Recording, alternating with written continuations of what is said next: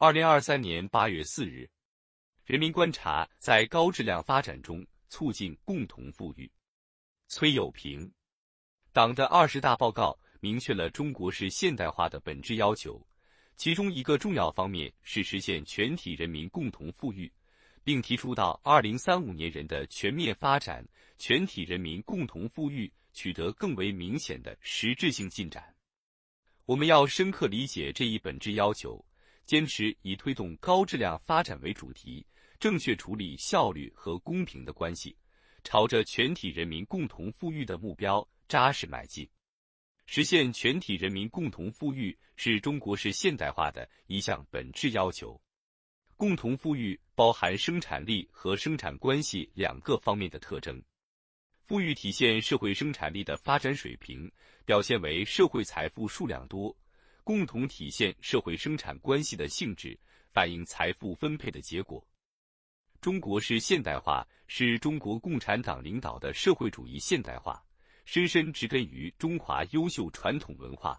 体现科学社会主义的先进本质，借鉴吸收一切人类优秀文明成果，坚持以人民为中心的发展思想，着力促进全体人民共同富裕。因此，实现全体人民共同富裕成为中国式现代化的一项本质要求。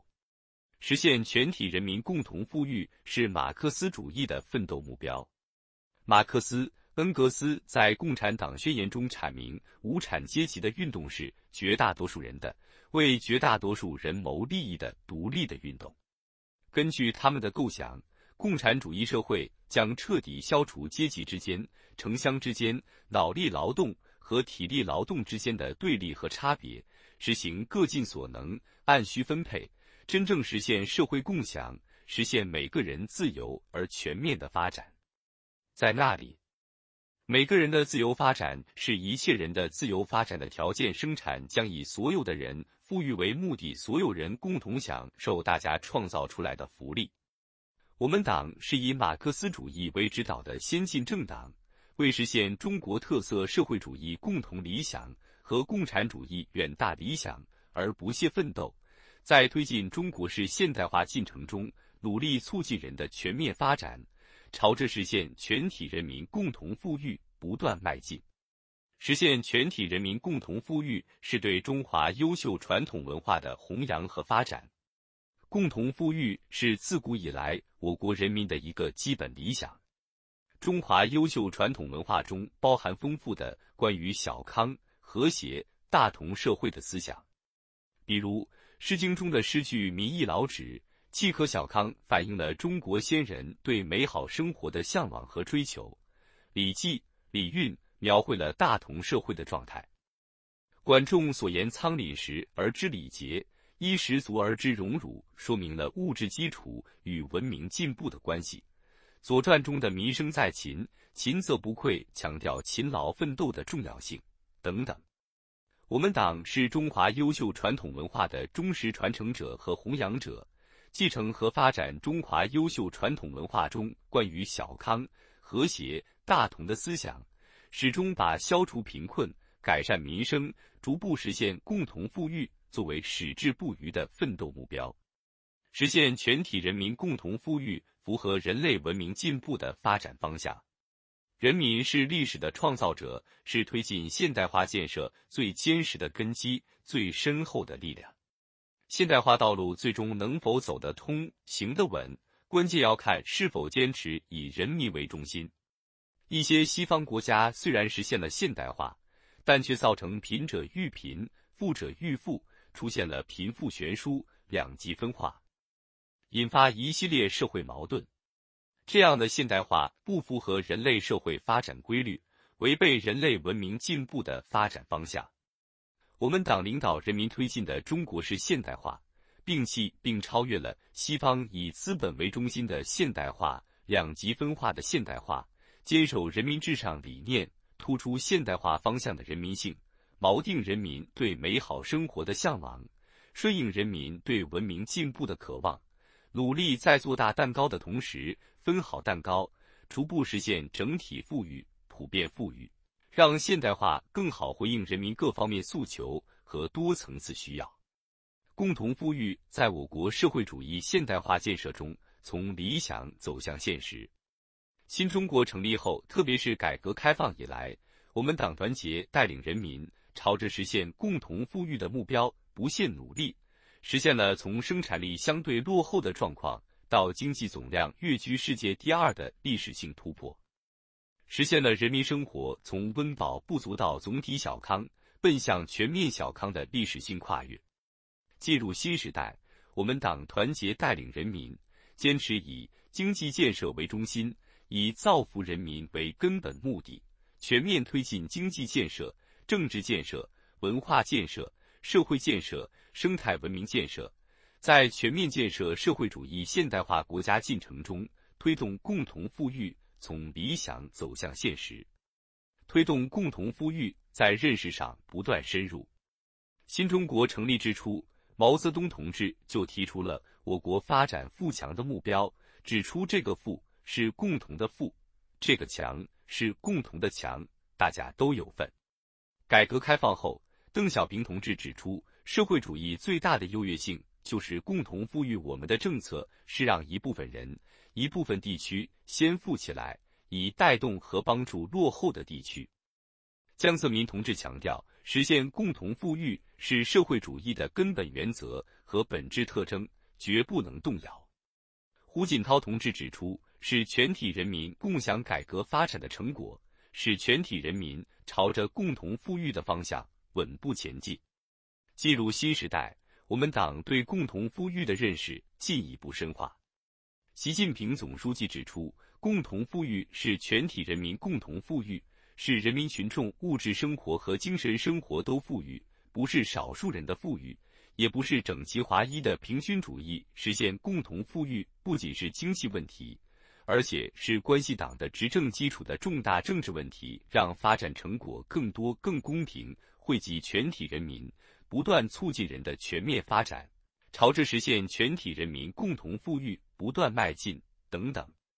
这些重要论述为我们扎实推动共同富裕指明了前进方向，推动共同富裕在实践中不断取得新成效。改革开放后，我们党深刻总结正反两方面历史经验，打破传统体制束缚，允许一部分地区、一部分人先富起来，推动解放和发展社会生产力，人民生活水平不断提高，进入新时代。我们踏上了创造美好生活、逐步实现全体人民共同富裕的新征程。我们党坚持把满足人民对美好生活的新期待作为发展的出发点和落脚点，把握发展阶段新变化，把逐步实现全体人民共同富裕摆在更加重要的位置上，推动区域协调发展，采取有力措施保障和改善民生，打赢脱贫攻坚战。全面建成小康社会，人民生活全方位改善，人民群众获得感、幸福感、安全感更加充实、更有保障、更可持续，共同富裕取得新成效，努力促进全体人民共同富裕取得更为明显的实质性进展。党的二十大报告对扎实推进共同富裕作出重大部署，强调增进民生福祉，提高人民生活品质。习近平总书记指出，当前中国的中心任务是以中国式现代化全面推进中华民族伟大复兴，实现高质量发展是首要任务，全体中国人民共同富裕是本质要求。我们要贯彻落实习近平总书记重要讲话和党的二十大精神，在高质量发展中努力促进全体人民共同富裕取得更为明显的实质性进展。坚持以人民为中心的发展思想，推动共同富裕需要坚持共享发展，必须坚持以人民为中心的发展思想。要牢记人民对美好生活的向往就是我们的奋斗目标，坚持发展为了人民，发展依靠人民，发展成果由人民共享，抓住人民最关心、最直接、最现实的利益问题，不断保障和改善民生。促进社会公平正义，在更高水平上实现幼有所育、学有所教、老有所得、病有所医、老有所养、住有所居、若有所扶。同时，持续提升百姓幸福感、社会融入度、工作满意度等，从多维度不断提高人民生活品质，不断促进人的全面发展，朝着实现全体人民共同富裕不断迈进。为实现共同富裕奠定坚实物质基础，发展仍然是解决我国一切问题的基础和关键。没有发展，实现共同富裕就无从谈起。新时代新阶段的发展必须是高质量发展，只有推动转变经济发展方式，优化经济结构，转换增长动力，实现质量变革、效率变革、动力变革，才能为实现共同富裕奠定坚实物质基础。要把实施扩大内需战略同深化供给侧结构性改革有机结合起来。增强国内大循环内生动力和可靠性，提升国际循环质量和水平，加快建设现代化经济体系，着力提高全要素生产率，着力提升产业链供应链韧性和安全水平，着力推进城乡融合和区域协调发展，推动经济实现质的有效提升和量的合理增长。当前要坚持稳中求进工作总基调。全面深化改革开放，加大宏观政策调控力度，着力扩大内需，提振信心，防范风险，推动经济运行持续好转，内生动力持续增强，社会预期持续改善，风险隐患持续化解，充分发挥社会主义基本经济制度的保障作用，实现共同富裕的目标，不仅要通过全国人民共同奋斗。把蛋糕做大做好，而且要通过合理的制度安排，正确处理增长和分配的关系，把蛋糕切好分好。我国社会主义基本经济制度既有利于激发各类经营主体活力，解放和发展社会生产力，又有利于促进效率和公平有机统一，不断实现共同富裕。要处理好效率和公平的关系，构建初次分配、再分配。第三次分配协调配套的制度体系，坚持按劳分配为主体，提高劳动报酬在初次分配中的比重，完善按要素分配政策，发挥再分配的调节作用，加大税收、社保、转移支付等的调节力度，提高精准性，发挥好第三次分配作用，引导支持有意愿、有能力的企业和社会群体。积极参与公益慈善事业，完善有助于推动共同富裕的公共服务政策制度体系。推动共同富裕要坚持尽力而为、量力而行，贯彻落实党的二十大报告决策部署，特别是关于健全基本公共服务体系、提高公共服务水平、增强均衡性和可及性的要求，着力提升公共服务水平，在教育、医疗、养老。住房等人民群众最关心的领域，精准提供基本公共服务，兜住困难群众基本生活底线，不吊高胃口，不空头许诺，促进农民农村共同富裕。促进农民农村共同富裕是实现全体人民共同富裕的难点和重点。要巩固拓展脱贫攻坚成果，确保不发生规模性返贫和新的致贫。全面推进乡村振兴，加快农业产业化，盘活农村资产，增加农民财产性收入，使更多农村居民勤劳致富。加强农村基础设施和公共服务体系建设，推进农村人居环境建设。通过全面推进乡村产业振兴、人才振兴、文化振兴、生态振兴、组织振兴，推动农业全面升级。农村全面进步，农民全面发展，实现共同富裕。